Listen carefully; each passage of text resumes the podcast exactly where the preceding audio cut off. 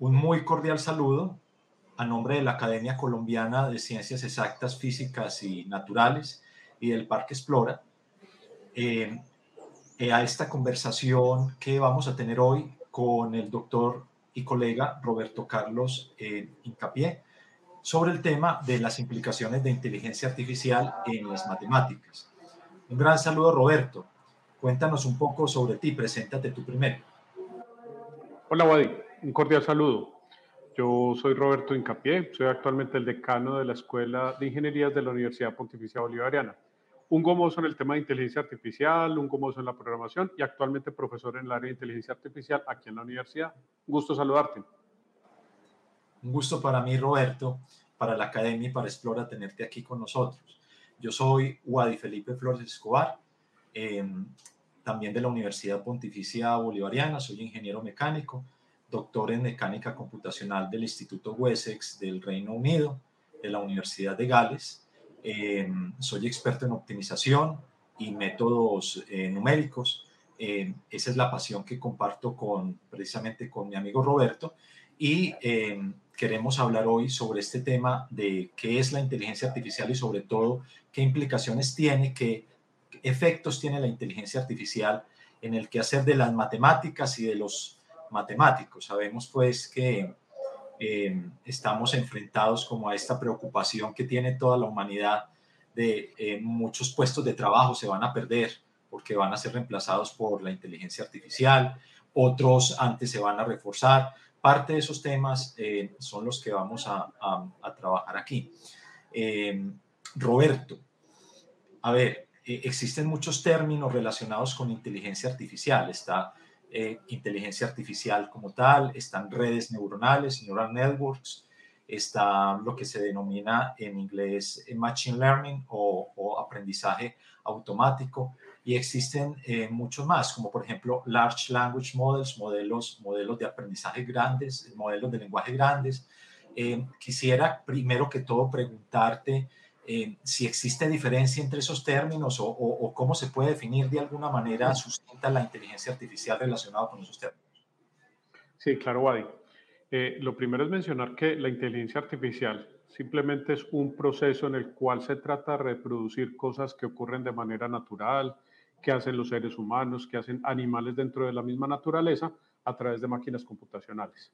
Entonces hay cosas tan complejas, como los términos que tú acabaste de mencionar, que ahorita en el diálogo vamos a estar aclarando, pero también hay cosas tan sencillas como uno preguntarse cómo hacen las hormigas para encontrar tan rápidamente la comida. Yo creo que todos los, los escuchas que tenga el programa, las personas que nos estén escuchando, eh, les, ha, les ha sucedido que dejan un pedacito de chocolatina, algo en la mesa y en 10 minutos está lleno de hormigas y se lo están llevando, ¿cierto? Entonces uno se pregunta, ¿cómo hacen las hormigas para encontrar eso, ¿cierto? ¿Hay algún nivel de inteligencia, estrategia, mecanismo que hace que ellas logren encontrar la comida? Entonces, por ejemplo, imagínate que hay un algoritmo que se llama Ant Colony Optimization o también se llama como optimización de colonias de hormigas que está inspirado en ese comportamiento de las hormigas. Entonces, toda esa rama que involucra todo el tipo de algoritmos, procedimientos matemáticos, programas de computador que tratan de reproducir esos comportamientos que tiene la naturaleza, que tenemos los humanos, que tienen todos los animales, ¿cierto? Inclusive hasta las plantas tienen mecanismos de cierto nivel de inteligencia,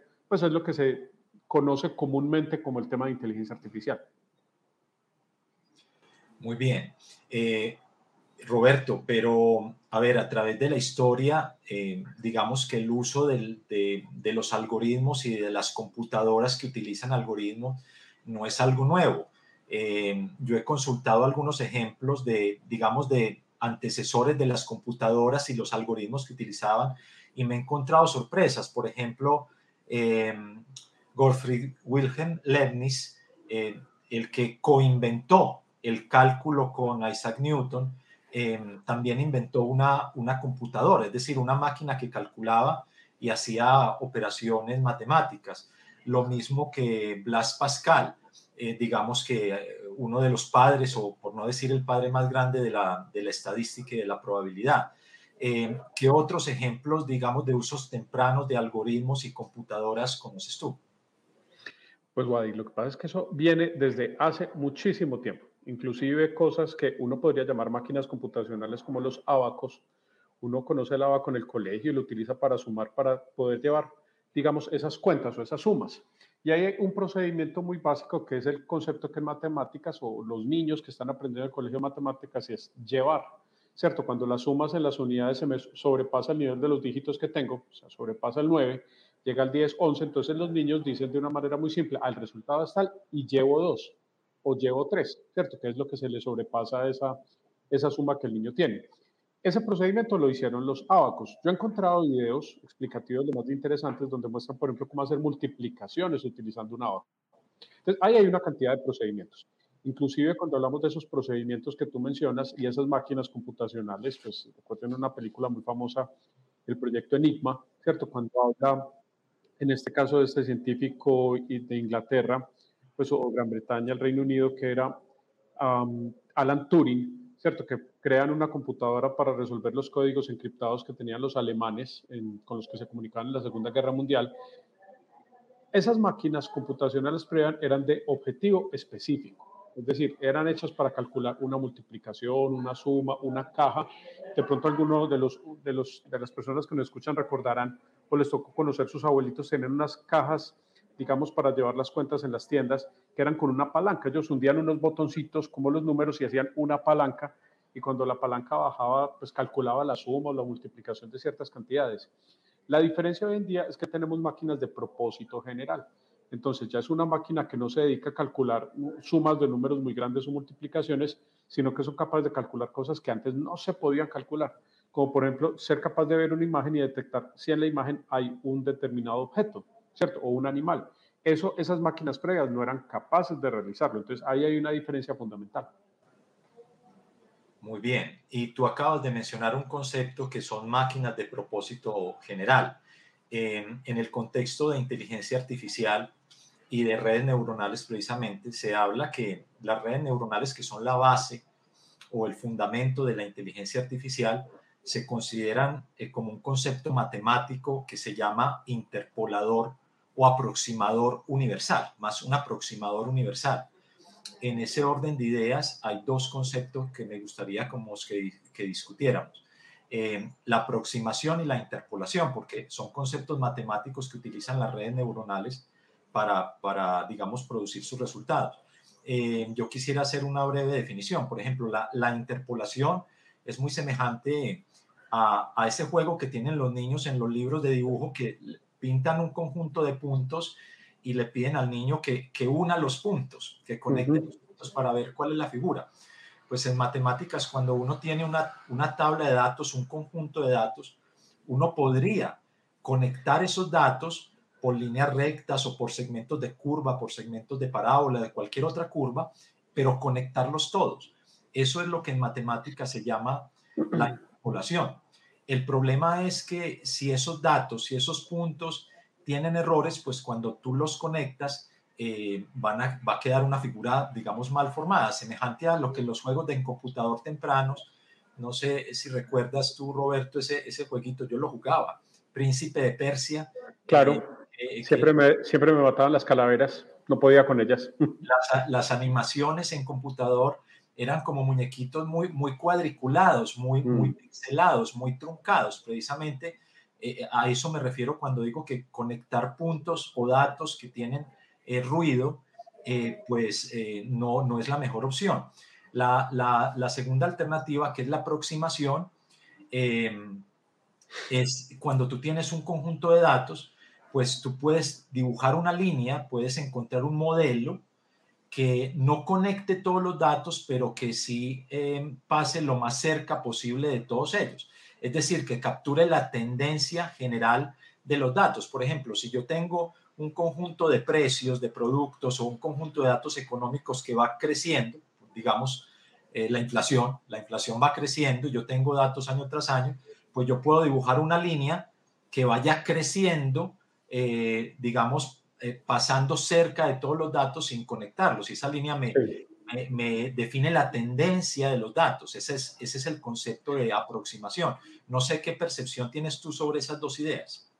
Es que hay, de eso que mencionaste, Wadi, es un punto muy importante frente a algo que comentaste ahorita, que era la diferencia entre el aprendizaje de máquina o el machine learning que es una subrama de la inteligencia artificial y el concepto, por ejemplo, de las redes neuronales y los aproximadores genéricos que mencionaste.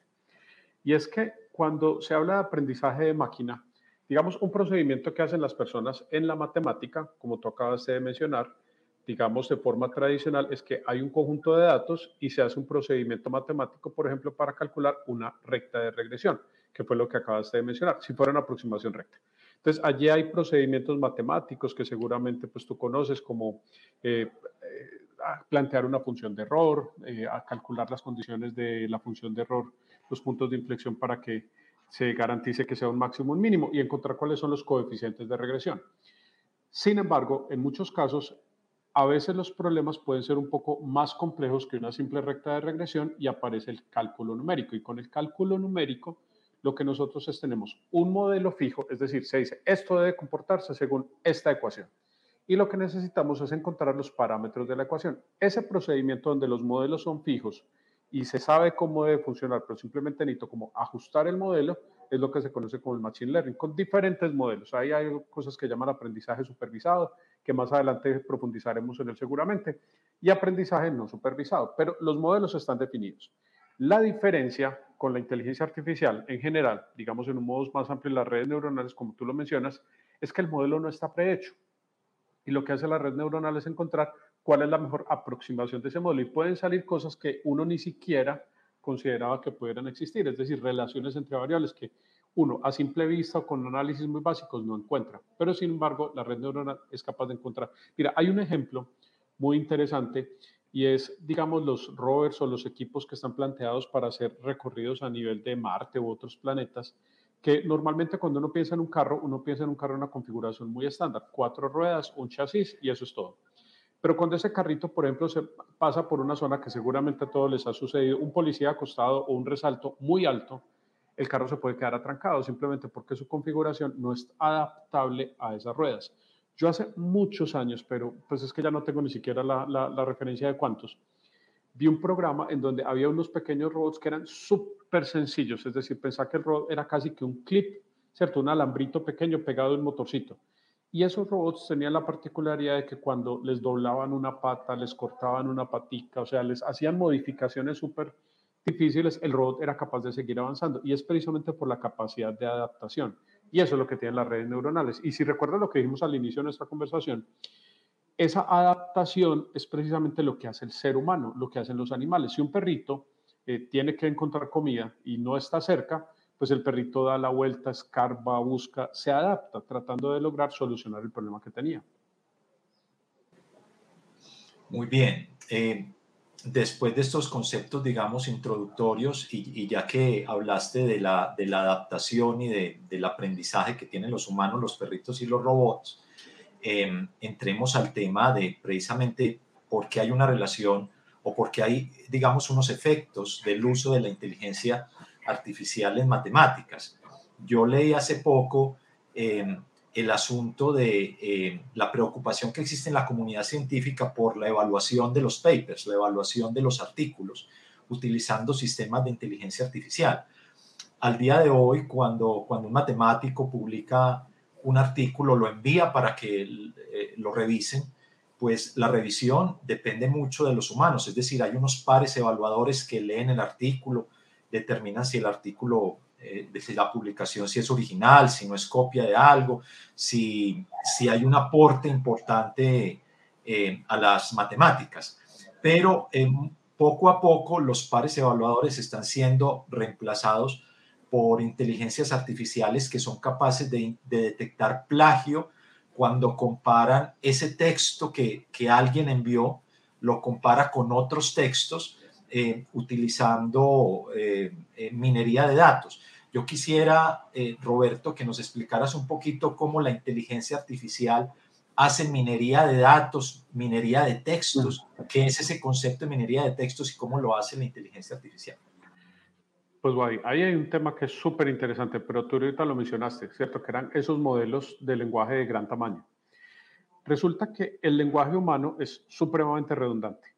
O sea, cuando uno analiza la forma como las personas hablan, las palabras casi siempre salen las mismas o en la misma secuencia. Y las abreviaturas que utilizan los muchachos hoy en día hablando por WhatsApp, por ejemplo, es una muestra de ellos.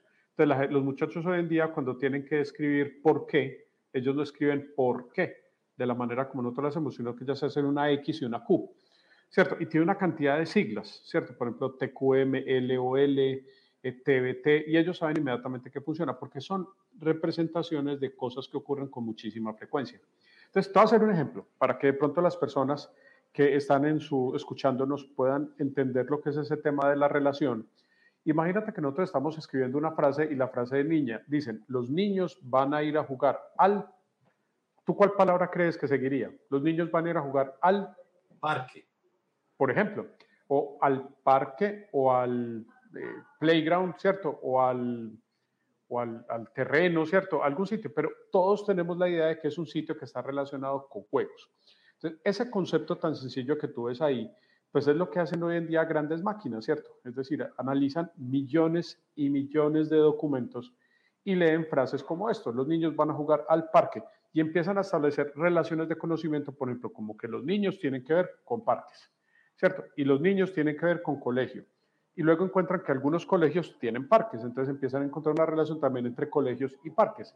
Y de pronto a partir de eso, una, una, una de estas inteligencias logra encontrar que, ay, seguramente si los niños van al colegio y quieren ir a jugar al parque, entonces los colegios deben tener parques. Entonces, ese concepto que te acabo de explicar es lo que establecen esos modelos de lenguaje de gran tamaño. Lo que pasa es que lo hacen con miles y miles y millones de documentos.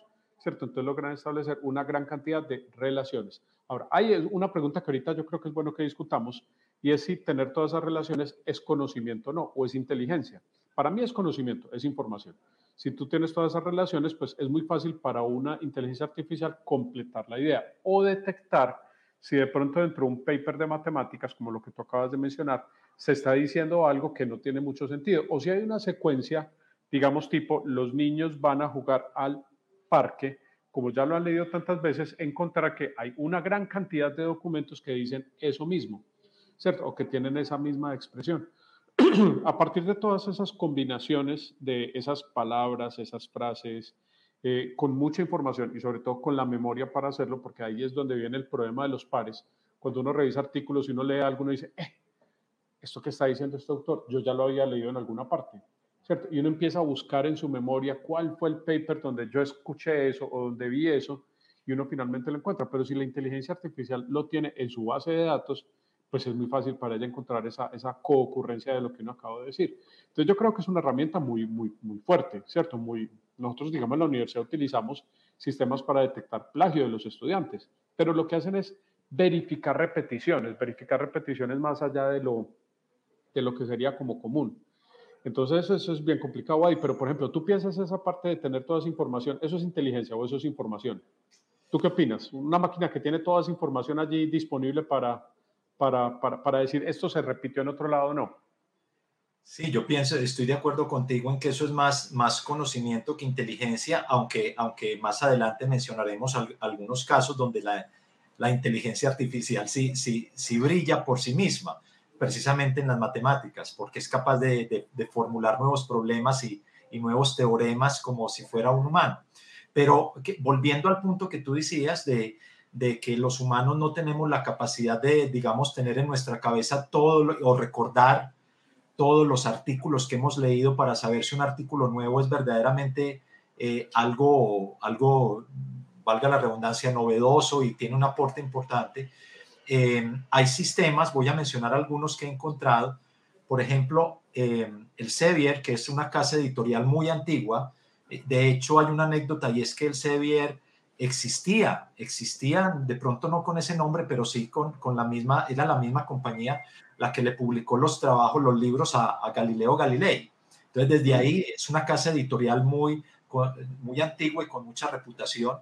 Eh, ellos utilizan un, sistema de inteligencia artificial que se llama Stat Reviewer, o sea, revisor de estadísticas, que lo que hace es cuando, digamos, un psicólogo manda un, un artículo sobre eh, psicología basado en, en, en, muestras estadísticas, el sistema revisa si esas estadísticas, si la parte matemática y estadística del paper es correcta o no, y detecta errores en los promedios, en las varianzas y, reporte esos errores.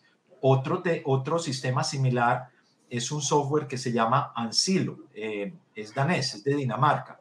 Hace análisis semántico y lo que tú decías, un hace un procesamiento natural del lenguaje para determinar si el paper, si está bien escrito o no. Recordemos que muchos estudiantes de pregrado y de posgrado, cuando hacen el, ejercicio de escribir su primer borrador de un artículo, pues no escriben bien la introducción o no ponen el orden. Primero ponen, no sé, primero ponen el modelo matemático y después ponen la introducción, que eso no es correcto.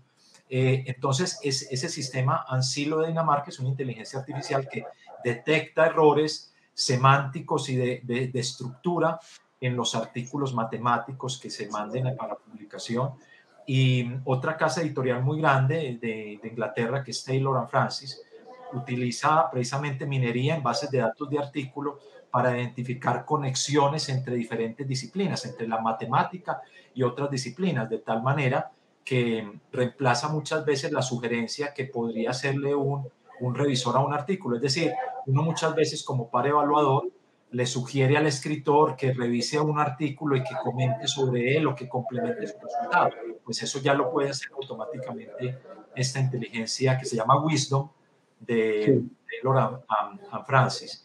Y en ese orden de ideas, Roberto, tú detectas que pueden existir algunos riesgos o alguna desventaja que tenga la inteligencia artificial cuando hace ese, ese proceso de revisión de textos que uno como autor manda a una casa editorial. ¿Qué, qué problemas o qué riesgos eh, puedes prever tú en ese proceso? Pero frente a los ejemplos que hemos mencionado hasta el momento, yo no los veo como un riesgo. Al contrario, me parece que va a mejorar un poco ese problema de la de la revisión por pares que también está muy cuestionado. Es decir, en muchas de las revisiones por pares a veces también hay ciertos comentarios de otros autores en que eh, los, los, pares no hacen una buena revisión o muchas veces el par revisa de una manera muy rápida el documento y no logra encontrar buenos aspectos dentro de él. Entonces yo creo que sería un riesgo si pensamos en que eso reemplace completamente la revisión por pares, que yo creo que por ahora no se está planteando, pero sí me parece muy interesante que haga una pre-revisión. Por ejemplo, Muchas veces cuando uno está revisando un paper, no sé, supongo que en matemáticas también debe ser igual, a veces son tan complejos de seguir los modelos que un par no tiene esa capacidad de detectar todos los, los detalles, todos los intríngulis del paper para tratar de entenderlo completamente y validarlo. Entonces creo que una inteligencia artificial que tenga esa capacidad de revisarlo a profundidad es un apoyo altísimo para los revisores. Yo creo que sería una muy buena una muy buena, un buen complemento al trabajo de los revisores, más allá que un riesgo para ellos o para los autores.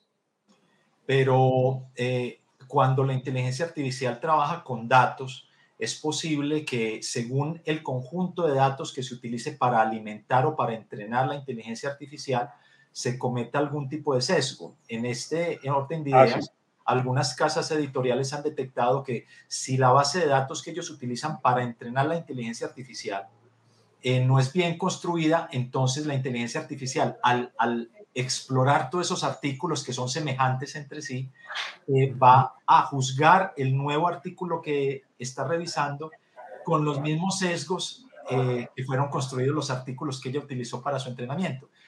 ¿Cómo pueden evitarse esos sesgos al entrenar un sistema de inteligencia artificial como este para revisar artículos?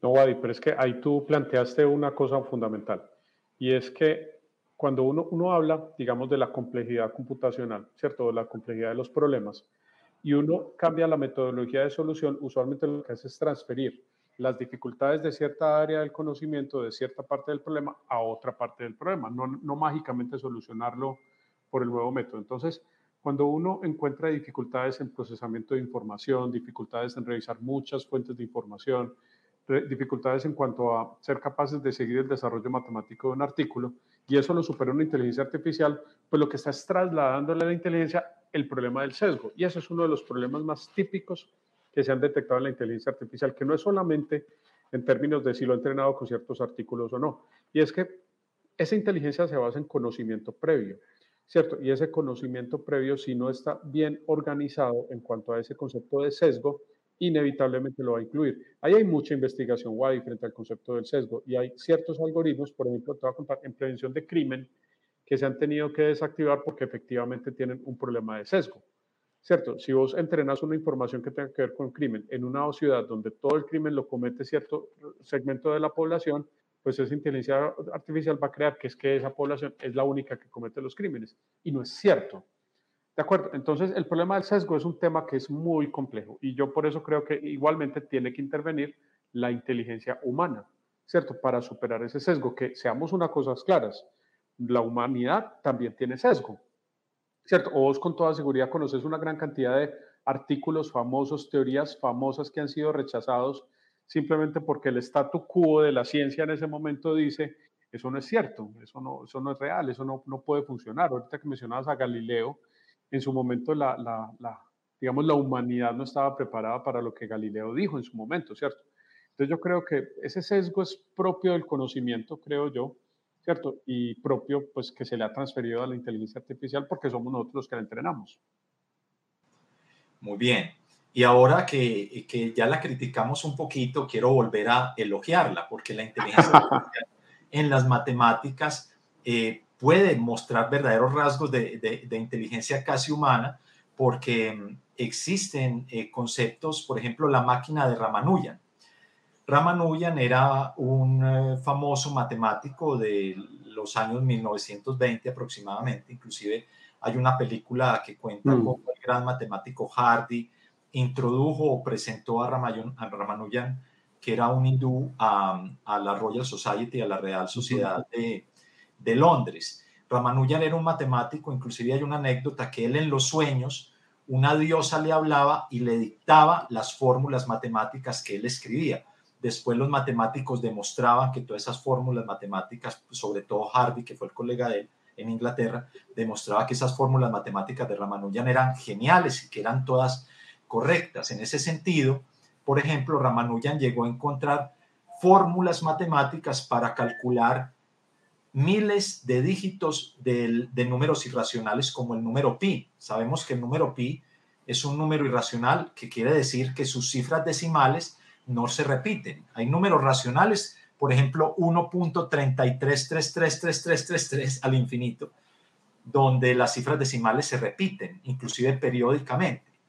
Eh, pero existen números irracionales donde sus cifras decimales no se repiten, no tienen, digamos, un orden aleatorio. Entre ellas es el número pi, que tiene infinitas cifras decimales. Y sabemos pues que una aproximación a pi es 3.1416, si yo lo aproximo a, a, cuatro cifras decimales, pero que el número pi tiene infinitas cifras decimales, 3.141592, etcétera, etcétera, etcétera, ¿cierto?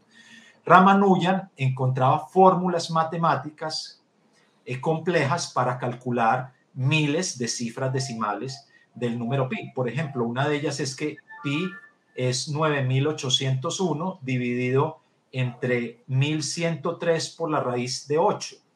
Esa fórmula que es muy aritmética es capaz de aproximar muchas cifras del número pi. La inteligencia artificial ahora, sobre todo la máquina, lo que llamamos la máquina de Ramanujan, lo que hace es encontrar mejores fórmulas que las que encontró el mismo Ramanujan para encontrar muchas cifras decimales, no solo del número pi, sino de, otros muchos números.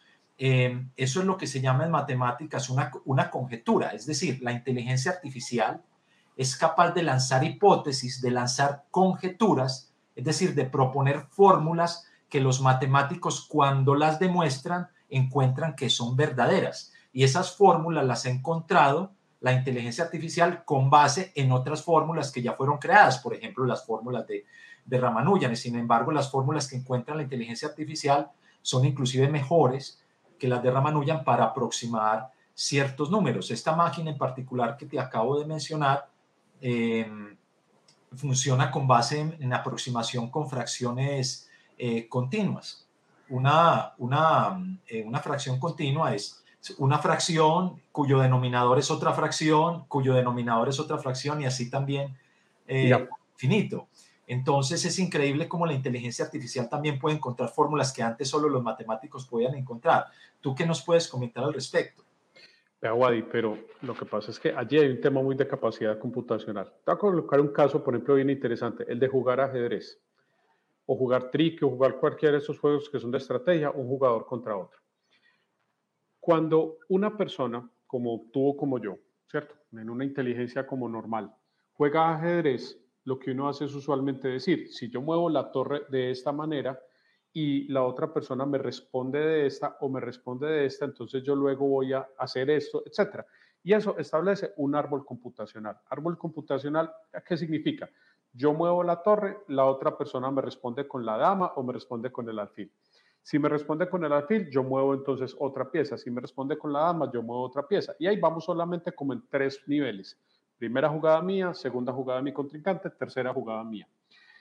Mi mente, por ejemplo, no es capaz de ir más allá. Es decir, yo a la tercera jugada ya, se me olvida lo que había planteado, pero una máquina computacional sí puede hacerlo sin problemas y es empezar a mirar todas y cada una, absolutamente las diferentes configuraciones hacia adelante que pueda tener ese juego y encontrar cuál es la que le da la mayor probabilidad de éxito. Nosotros lo hacemos, nosotros grabamos eh, partidas, por ejemplo, de tricky, pues perdón la, la simpleza, pero tricky, pues tic-tac-toe, X y bolita, ¿cierto?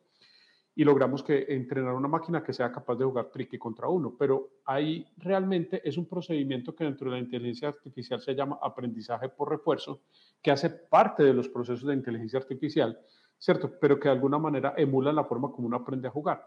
Entonces yo me imagino, pues no, no, no conozco, voy a, averiguar cuál es esta máquina que tú mencionas, pero obviamente los programas de computador hay una forma de escribirlos por medio de árboles, que se denomina programación genética. Tú seguramente has escuchado ese término. Y en la programación bajo árboles lo que hace simplemente es como lo que tú mencionabas, tengo una primera operación, ahí tengo como una salida del árbol, un numerador, un denominador, ¿cierto? Entonces, tanto sobre tanto. Pero ese segundo denominador no lo escribo como un número, que sería la fracción un tercio, un cuarto, como acabas de mencionar, sino que ese segundo operador o esa segunda rama la convierto otra vez como en otra rama de un árbol, ¿cierto? Donde aparecen otros dos operadores. Y si yo sigo haciendo eso, un computador tiene capacidad de procesar esa absoluta cantidad de ramas que el ser humano no tiene capacidad de hacer en su mente. Entonces yo me imagino que algo de lo que mencionas tiene que ser muy en esa dirección, porque precisamente la programación genética se basa en yo coger esos árboles o eso que acabé de construir y empezar a trastocarlo. Piensen ustedes como que tuvieran un árbol de Navidad y alguien que quisiera armar un árbol de Navidad bien retro, empieza a armar las ramitas grandes arriba, las pequeñas abajo y hace una cosa así bien, bien, bien extraña que el computador tiene capacidad de hacerlo de una manera computacional. Entonces yo creo que es de, de, hecho una de esas opciones que puede hacer una máquina computacional para tratar de calcular diferentes alternativas a la solución de un problema. Súper interesante, Wadi. Hay otro ejemplo, Roberto, ahora que, eh, que, mencionas esto de aprendizaje por refuerzo y, y, y, mucho también de teoría de juegos, porque cuando la máquina, cuando la máquina compara, digamos, muchas partidas de ajedrez, puede, digamos, seleccionar aquellas que son exitosas, esas, esas estrategias que llevaron a, a ganar el juego y, y, descartar o penalizar esas estrategias que llevaron a, perder el juego para ella proponer otras estrategias nuevas a través precisamente de esa eh, aproximación matemática que se hace. En ese sentido, te doy un ejemplo. El algoritmo de Volcker-Strassen eh, para multiplicar matrices, sabemos pues que la multiplicación de matrices en álgebra está, en álgebra lineal está muy bien definida, ¿cierto? No puede esa operación de multiplicar matrices. Por ejemplo, para multiplicar dos matrices de 2 por 2 se necesitan ocho multiplicaciones entre las componentes de las dos matrices. Pero un matemático, Volker Strassen, logró encontrar una manera más eficiente de multiplicar las dos matrices que no necesita ocho multiplicaciones, sino siete multiplicaciones, se ahorró una. Pero eh, si yo aumento el tamaño de las matrices, eh, pues el número de multiplicaciones que yo haga afecta el tiempo de cómputo que se me lleva eh, computar ese producto de las dos matrices. En ese orden de ideas, eh, investigadores de, de, un centro que se llama DeepMind, Mente Profunda, en Londres, desarrollaron un sistema de inteligencia artificial que se llama Alpha Tensor, que precisamente compara eh, formas de multiplicar matrices y otros algoritmos de álgebra lineal y, y ha logrado reducir el número de operaciones necesarios para multiplicar esas matrices. Por ejemplo, para multiplicar una matriz de, de cuatro filas y cinco columnas por una de cinco filas y cinco columnas, eh, el mejor algoritmo que, han que habían desarrollado los matemáticos eh, requería 80 multiplicaciones individuales. pero la inteligencia artificial Alpha Tensor descubrió un algoritmo que solo necesitaba 76 y cada día va mejorando también el, el tamaño de las matrices. Entonces, en ese orden de ideas, la inteligencia artificial puede inclusive llegar a superar los, digamos, los métodos que desarrollan los, los matemáticos. ¿Qué, ¿Qué, nos puedes comentar al respecto o qué crítica tienes al respecto? No, hay muy importante, pero una pregunta para ti.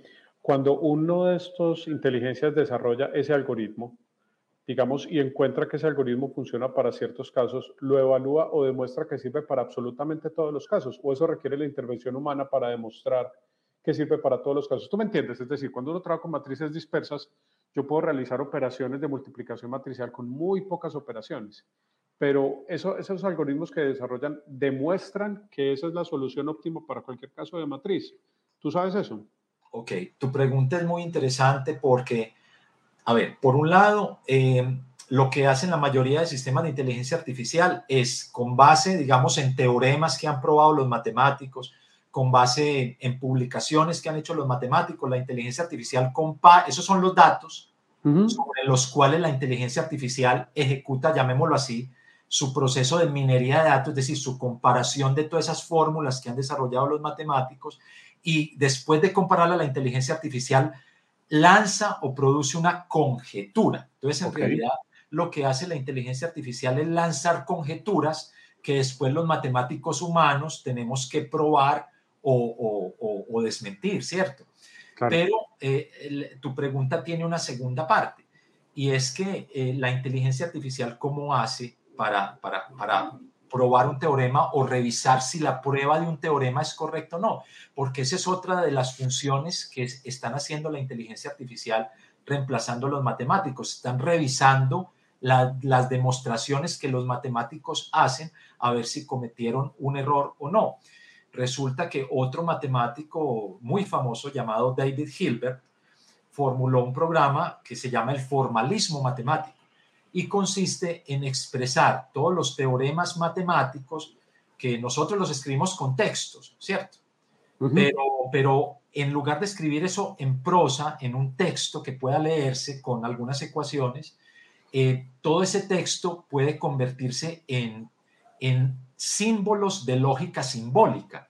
Es decir, sabemos que cuando tenemos dos, dos frases, dos proposiciones, por ejemplo, A y B, llueve y hace frío, pues esa frase puede descomponerse eh, o puede escribirse de otra manera en términos eh, de un formalismo matemático de lógica simbólica. Es decir, P y Q, donde P representa llueve, Q representa hace frío y hay un símbolo que representa la conjunción y. Entonces yo puedo representar una frase como llueve y hace frío, la puedo representar con símbolos de la, de, la matemática simbólica o de la lógica simbólica si uno hace eso con un teorema, es decir, si uno, si uno el teorema lo convierte de texto a símbolos de lógica simbólica, el teorema lo puede revisar cualquier sistema computacional que sea capaz de entender esos símbolos y de manipular las relaciones en esos, en esos símbolos, que fue precisamente la propuesta que hizo David Hilbert, que era crear un sistema de, inteligencia, de, computación, en, en tiempos de Hilbert no se hablaba todavía de inteligencia artificial, crear una máquina capaz de, revisar el teorema sin necesidad de leerlo y sin que intervenga la, digamos, la creatividad humana. Y eso ya lo hacen las máquinas de inteligencia artificial. Entonces la respuesta a tu pregunta es, todavía la inteligencia artificial sí requiere la intervención humana para revisar si esa conjetura puede llegar a convertirse en un teorema, o sea, si sí es cierta o no, pero, pero los procedimientos que tiene la inteligencia artificial para hacerlo permiten formular los teoremas en términos de mm, mm, formalismo matemático que la inteligencia artificial puede procesar como si fuera un algoritmo normal numérico. Pues hay una cosa que acabaste de mencionar que es súper interesante. Mira que prácticamente la mayoría de los algoritmos de inteligencia artificial se basan en algo que se conoce como las características o los features de la información. Resulta que cuando yo hablo de texto, ¿cierto? Ahorita mencionaste el texto, el texto es algo súper complejo de entender, lo mismo que las imágenes, lo que no es algo estructurado. Es decir, cuando yo estoy conversando aquí contigo, por ejemplo, yo puedo hacer un comentario irónico, ¿cierto? La ironía es una, algo muy complejo de entender porque tú estás diciendo, oíste, qué programa tan maluco este que estamos haciendo, ¿cierto? Pero en realidad lo que estoy diciendo es, es, es, una manera como irónica de decir qué programa tan bueno el que en este momento estamos construyendo. ¿Cierto? Entonces, cuando se tiene que interpretar el lenguaje natural, lo primero que hay que hacer es convertir ese lenguaje natural en símbolos, ¿cierto? Y en símbolos se refiere en alguna forma en que una máquina pueda procesar. Entonces, digamos, en el procesamiento del lenguaje natural se llaman los word embeddings, ¿cierto? Que es una representación matemática de las palabras, de las frases, en donde lo que tú mencionas de símbolos de P y Q o P o Q, ¿cierto? Como, como simbolismo, pues permite construir todo lo que es la semántica del lenguaje. Hoy en día toda la programación se basa en esa, en esa semántica, ¿cierto? Yo tengo que tener no solamente semántica, sino también sintaxis, unas reglas de construcción. Pero precisamente la semántica es la que permite producir que si yo tengo el P y Q y luego tengo como seguramente es el ejemplo que tú tenías en mente, Q o Q o R, ¿cierto? Como otros elementos, yo puedo pegar todo eso para construir un nuevo lenguaje. Y si recuerdan lo que ahorita mencionábamos de los niños van al parque, pues seguramente la frase de que los niños van a jugar al una máquina la ha descompuesto en una cantidad de elementos, el sujeto, el predicado, etcétera, y al final tiene el objeto relacionado. Y encontrar esa, esa, descripción, esa descripción matemática de la frase que te acabo de mencionar le permite encontrar quién es lo que sigue, ¿cierto? O cuál es la palabra que debería seguir. Yo me imagino, sin entender, porque ese, ese tema yo no lo he estudiado, el de la demostración de los teoremas matemáticos, en el fondo yo recuerdo cuando mi profe aquí en, ciencia básica, en geometría, María Teresa, me enseñó a hacer demostraciones de geometría. Eso era un lenguaje muy concreto, ¿cierto? Yo tenía que decir cuál era mi fundamento, cuáles eran, digamos, los, los, las bases sobre las cuales yo iba a hacer la deducción y finalmente cuál secuencia de pasos yo podría llegar a desarrollar hasta lograr demostrar, por ejemplo, que las sumas de los ángulos internos de un triángulo es 180, ¿cierto? En, en una geometría plano. Entonces yo creo que todas esas actividades que son repetitivas, que involucran una secuencia muy concreta de acciones, de pasos, son reproducibles por una inteligencia artificial, porque eso es procedimiento que la misma mente humana ha creado. Yo creo, Adi, que eso es totalmente eh, entendible o posible, sin saber yo específicamente cómo hacerlo. Muy bien, Roberto, pero mira que ahí acabas de dar también la clave de los dos tipos de prueba que puede hacer la inteligencia artificial. Em, desde la perspectiva matemática, eh, hay dos tipos de prueba donde la inteligencia artificial puede intervenir. Uno es lo que se llaman los probadores de teoremas automatizados, su sigla es ATP, eh, que utilizan básicamente métodos de fuerza bruta para procesar grandes cálculos. Ahora te daré un ejemplo. Y en la segunda, el segundo tipo de prueba, que es un poquito más sofisticado, son los probadores de teoremas interactivos, los ITP, que actúan casi como un humano eh, escribiendo los teoremas en términos de lo que tú dijiste, símbolos muy concretos de lógica simbólica y después analizando todos esos símbolos si se llevan a una conclusión lógica correcta o no, es decir, si, se logra la prueba. Entonces, los dos tipos de prueba se utilizan en matemáticas. El primer tipo, los, los, los probadores de teoremas automatizados, es decir, lo que llamamos los que trabajamos en matemáticas, eh, una, una demostración exhaustiva o una prueba exhaustiva es analizar todos los casos posibles para ver cuáles cumplen o no cumplen un problema. Existe en matemáticas un problema, mm, digamos, muy famoso en teoría de números que se llaman el teorema de las tripletas pitagóricas. ¿Qué es una tripleta pitagórica?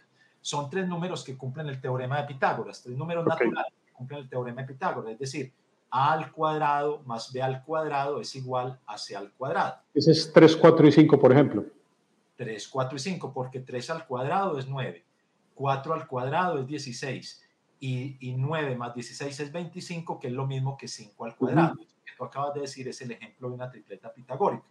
Pues en matemáticas por muchos años existió una conjetura y era que si yo cada uno de esos tres números le asigno un color, por ejemplo, al 3 le asigno el color rojo, al azul le asigno, eh, perdón, al, al, 4 le asigno el color azul, pues qué color podría tener el, el, el 25 o el 5 al cuadrado sin que, ser, sin que los tres colores sean iguales. Es decir, eh, la formulación del teorema es si, si existen tres enteros positivos que configuren una tripleta pitagórica, y que, y que no se coloreen con los tres con el mismo color. Puede que dos repitan color, pero el tercero tiene que ser de un color diferente. Es decir, si yo tengo un conjunto de tripletas pitagóricas, pues cuáles y cuántas son esas tripletas que yo puedo colorar, colorear de esa manera, es decir, asignarle un color a cada número sin que los tres números tengan el mismo color.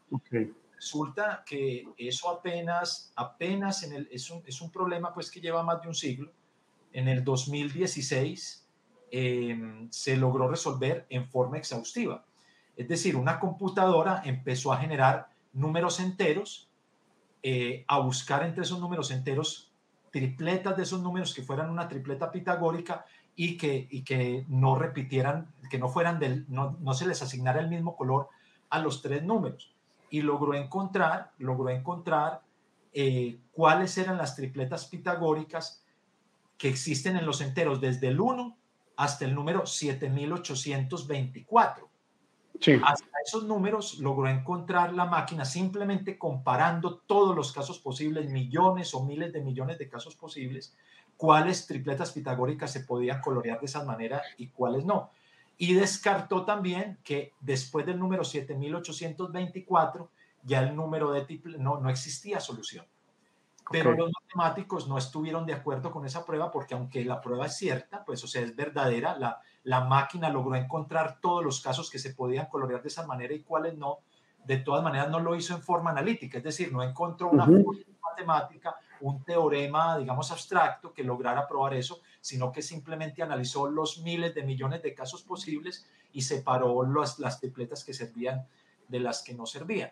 Pero por otro lado, por otro lado, eh, los, los segundos sistemas de prueba que mencionaba ahora, los probadores de teorema interactivos, también han logrado encontrar fórmulas matemáticas, es decir, ecuaciones em, sin intervención humana. Como un caso particular, en un sistema de inteligencia artificial, no recuerdo ahora el, el nombre, logró a partir de los datos astronómicos formular las leyes de Kepler. Recordemos que las leyes de Kepler es que primero mm. un planeta se mueve alrededor del Sol, no en un círculo, sino como una elipse. La segunda ley de Kepler es que en ese movimiento elíptico un planeta recorre áreas iguales en tiempos iguales. Eso implica que, claro, si el planeta está más lejos en el afelio, entonces el planeta se mueve, digamos, un pedacito muy corto porque se está moviendo a velocidad más lenta, pero cuando está en el perihelio, o sea, en el punto más cercano al Sol, pues el planeta se mueve más rápido porque la fuerza de atracción del Sol es mayor y hace que el, que el, planeta gire más rápido. Entonces, barre en ese movimiento un área mayor. Y la tercera ley de Kepler es que el cuadrado del periodo de rotación de un planeta alrededor del Sol es directamente proporcional al cubo de la distancia del planeta al Sol esas leyes, que son leyes, digamos, físicas y matemáticas, es decir, ecuaciones matemáticas que encontró Kepler. A Por mucha observación. Datos, la, la, inteligencia artificial lo pudo hacer con, los base, con base en los datos astronómicos y combinando operaciones matemáticas. Es decir, tú le dices a tu sistema de inteligencia artificial, combina variables. ¿Cuáles son las variables? El periodo, eh, la distancia de un planeta al Sol, la masa de un planeta, la masa del Sol eh, y, puedes, le dices a la máquina, tú puedes hacer multiplicaciones, divisiones, sumas, restas, potencias, raíces, y la máquina empieza a hacer, hacer todos los cálculos. Hasta que llega una fórmula matemática que coincide exactamente con la ecuación que descubrió Kepler a partir de los datos y a partir de manipulación de, los operadores matemáticos. Maravilloso, maravilloso, absolutamente. Pero es que, Wadi, una pregunta. ¿Cómo hizo Kepler en su momento para encontrar esas relaciones? Lo que me imagino yo que hizo Kepler fue empezar a pensar en, primero, ¿recuerdas que los antiguos en su momento se inventaban unas configuraciones súper extrañas para el movimiento de los planetas cuando pensaban que todo estaba centrado en la Tierra? y armaban unos cubos, ¿cierto? Y que ellos iban, venían. De hecho, el concepto de planeta, tú debes saberlo porque tú estudiabas astronomía, ¿cierto? Tienes mucho conocimiento de astronomía, eran como los cuerpos errantes. Planeta traduce cuerpo errante porque no tiene como esa, esa claridad en su, en su trayectoria. Pero entonces el momento en que llega alguien y dice, venga, ¿y qué tal si los planetas no están en el centro sino el Sol? Y empieza a observar, ¿cierto? Y a darse cuenta que a veces van más rápido, más despacio y demás, logra encontrar esas relaciones. ¿cómo hizo Kepler para inventarse esas relaciones? ¿Cómo, cómo logró? Que yo creo que Kepler también se, se basó en unos trabajos de Tycho Brahe, creo que era el, el otro astrónomo de la época que también hizo algunas observaciones. Sí, Tycho Brahe eh, era un matemático y astrónomo. Eh, él, él era más experimental, sí, él era más experimental. Él fue el que le heredó a Kepler, o mejor dicho, su esposa fue que después de muerto le, le, entregó a Kepler los datos astronómicos de, de posiciones planetarias, de, de tiempos, de, de periodos de, orbitales de planeta alrededor del Sol, para que Kepler, con base en esos datos, hiciera lo que hace hoy automáticamente en la inteligencia artificial, es buscar ecuaciones que se ajustaran lo mejor posible a esos datos que, que Kepler estaba utilizando. Entonces, de alguna manera, las ecuaciones que tenía Kepler también eran eh, iguales a las que tenía la inteligencia artificial. Es decir, Kepler, eh, en tiempos de Kepler se, se, conocían unas matemáticas básicas, la geometría, eh, una álgebra básica, la aritmética obviamente estaba muy, muy desarrollada y él con esas pocas herramientas matemáticas, pues no existía el cálculo diferencial, por ejemplo. Kepler no sabía lo que era una integral ni una derivada. Entonces él solamente tenía el álgebra, la aritmética, las potencias, las raíces cuadradas, las multiplicaciones, las divisiones, y él buscaba fórmulas matemáticas, un poquito utilizando la intuición matemática, que se ajustara a los datos astronómicos, hasta que después de ensayar mucho logró encontrar esas fórmulas. Pues lo mismo hace la inteligencia artificial con, con el concepto que tú dijiste de, de, de aprendizaje reforzado, y es esos casos que yo voy analizando, los que producen un error muy grande los descarto y más bien me quedo con los casos que producen un error menor y, favorezco las ecuaciones que me generan ese error menor. ¿Tú qué nos puedes decir respecto a esa etapa de entrenamiento de inteligencia artificial? ¿Cómo se entrena la inteligencia artificial para que favorezca casos de menor error y descarte aquellos de mayor error? Pues Wadi, precisamente eso que acabaste de mencionar viene a un ejemplo que hacía rato quería sacar, digamos, a relucir dentro de esta conversación, y es ese aprendizaje por refuerzo. Lo único que necesitamos para entrenar una inteligencia artificial son datos. Si yo tengo datos y tengo datos de en una muy alta cantidad, o pensemos, pues aunque matemáticamente no es correcto decirlo, datos ilimitados, simplemente yo puedo llegar en principio a construir la densidad o la profundidad de conocimiento que requiera. Mira, te coloco un ejemplo muy sencillo. Cuando salió ChatGPT, la versión 3 que la hicieron pública, y que toda la gente empezó a utilizar ChatGPT y ChatGPT y, y seguramente a ti te ha llegado algún correo donde alguna persona encargada de, la, de, algún tipo de trabajo te dice, ah, según dice ChatGPT, tal cosa.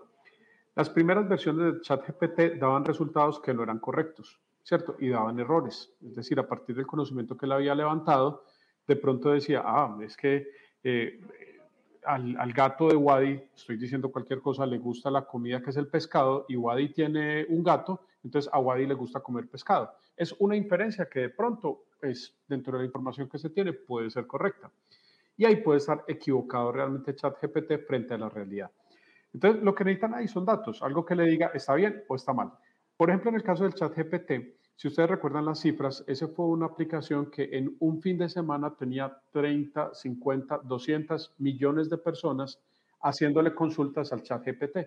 Y el chat GPT en su momento lo que hacía era dar una respuesta y decir, ¿usted está de acuerdo con esta respuesta o no está de acuerdo? ¿Fui correcto o fui incorrecto? Realimentenme. Cuando la gente realimentó al chat GPT, lo que hizo fue darle información. Y ese proceso de entrenamiento fue lo que utilizó ChatGPT para construir una base de conocimiento tan grande como la que hoy en día tiene. Imagínate, ¿cuándo puede uno contar? Si yo te digo un yo, por ejemplo, yo entreno un algoritmo para jugar tricky y lo voy a probar. ¿Cuándo tengo yo la capacidad de contratar a 60 millones de personas para que jueguen contra mi algoritmo y me ayuden a corregirlo? Eso es imposible para uno, pero ChatGPT lo hizo. Entonces, ese procedimiento donde eh, tengo múltiples ensayos, múltiple información para entrenarlo y con ese entrenamiento tener todavía una muy alta cantidad de personas que me verifiquen si lo que yo hice está correcto o no, pues ese es el escenario perfecto para la gente que entrenó a ChatGPT. Entonces, date cuenta que ahí sigue haciendo, cuando, cuando mencionamos lo de, yo pienso en el pobre Kepler, ensayando expresiones, comparando eso matemáticamente contra los resultados que tenía, volviendo a ensayar sin calculadora, sino a mano, volviendo a hacer sus cálculos, eso es una cosa impresionante, es una tarea titánica que hoy en día una inteligencia artificial puede hacer con muy pocos recursos en un computador muy modesto en un tiempo muy limitado. Entonces yo creo que es, es, un procedimiento, digamos, de, de alta cantidad de procesamiento que se puede hacer en herramientas computacionales muy avanzadas con muchísimos datos que originalmente se tenían. Maravilloso. Y, te tengo un ejemplo final, también del mismo Kepler, pero ya que mencionaste que, que yo tengo gatos y que si al gato le gusta el pescado, a mí me gusta el pescado y a mí no me gusta el pescado, te tengo un ejemplo también con comida que hizo Kepler precisamente.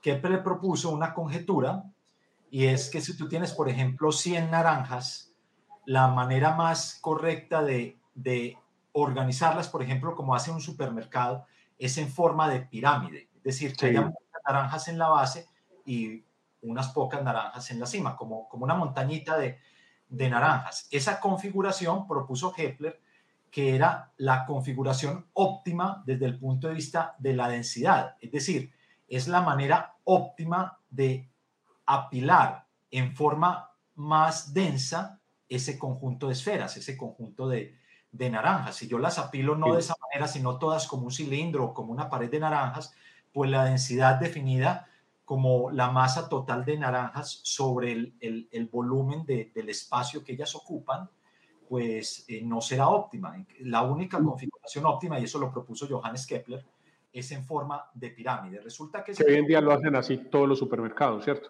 todos los supermercados lo utilizan. Eh, y nosotros damos por sentado que eso es algo trivial. Resulta que ese teorema, que eh, eh, no era conjetura, no era teorema, perdón, en, en, épocas de Kepler, Kepler no lo demostró.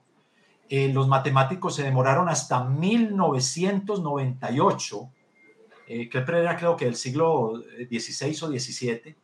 Tuvieron que pasar muchos siglos hasta 1998 que los matemáticos Hales y Ferguson demostraran, hicieran la prueba matemática del teorema, pero es una prueba tan complicada, es como la prueba esa del teorema de Fermat, que Andrew Wells se demoró tantos años y que se demoraron muchos más eh, revisando la prueba.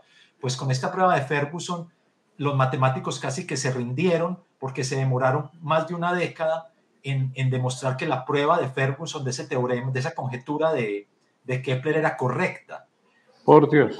Pero la inteligencia artificial lo hizo en muy corto tiempo, o sea, eh, en, cuestión casi de días o de semanas, y es ensayó cómo ubicando naranjas de forma estable, porque es que no se trata tampoco de, de, poner las naranjas y que todas las naranjas después se, se, caigan como se caen en un supermercado cuando un niño las tumba, sino cómo, cómo puedo organizar, y la inteligencia artificial ensayaba, casi por ensayo y error, diferentes configuraciones de naranjas hasta que encontró precisamente que la, la que producía la mayor densidad en un volumen dado era la configuración piramidal. O sea, hizo en cuestión de una fracción del tiempo lo que, lo que los matemáticos no pudieron revisar ni en una década. Entonces, en ese orden de ideas, me parece que la inteligencia artificial puede, digamos, volver más eficiente el trabajo de los matemáticos o también liberar al matemático de, esa creatividad del matemático, en lugar de estarla eh, gastando todo ese tiempo y esfuerzo en hacer cálculos, más bien que se concentre en proponer conjeturas o teoremas que tengan una mayor repercusión o que tengan un mayor aporte al área de las matemáticas para que se la permita avanzar más, mientras que la inteligencia artificial se le puede asignar la labor casi de esclavos de, de, bueno, ya tengo esta prueba, verifíquela, véala cómo la puedo resumir, vea, vea si esta prueba sí está correcta o no, o vea qué otras ecuaciones puedo deducir a partir de estos casos que estoy estudiando. Entonces, en ese caso, la inteligencia artificial, eh, digamos, retroalimentaría la creatividad de los matemáticos. De acuerdo, inclusive tú lo acabaste de mencionar. No es que los vaya a reemplazar, porque igual se seguirá necesitando, sino que de alguna manera va a entregar herramientas que si los matemáticos aprenden a utilizar, les va a facilitar mucho su trabajo, que yo creo que es el mismo principio que se aplica a las otras áreas, a las otras áreas de la vida, creo yo. Muy bien. Roberto, yo te agradezco mucho eh, me hayas aceptado, nos hayas aceptado esta invitación a esta charla. Espero pues eh, que sigamos interactuando en este tema de la inteligencia artificial. Tengo entendido que hay muchas áreas de la, de la física y de las matemáticas que se van a ver enriquecidas. Por ejemplo, hay ahora inteligencias artificiales basadas en principios físicos y entrenadas con base en psicología infantil. Así como el bebé aprende, nace consciente de intuición física de que es físicamente correcto o no, Si a un bebé tú le pones un objeto del frente y después se lo quitas, el bebé se asombra porque el objeto no se puede desaparecer en el vacío.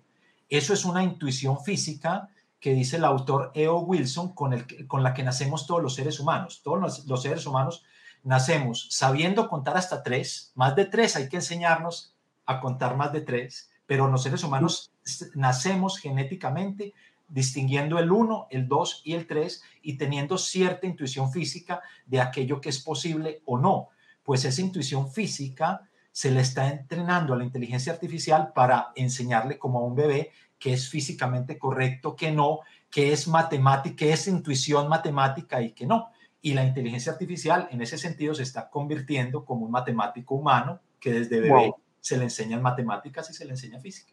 Entonces espero eh, discutiendo y estudiando estos temas e investigando sobre estos temas.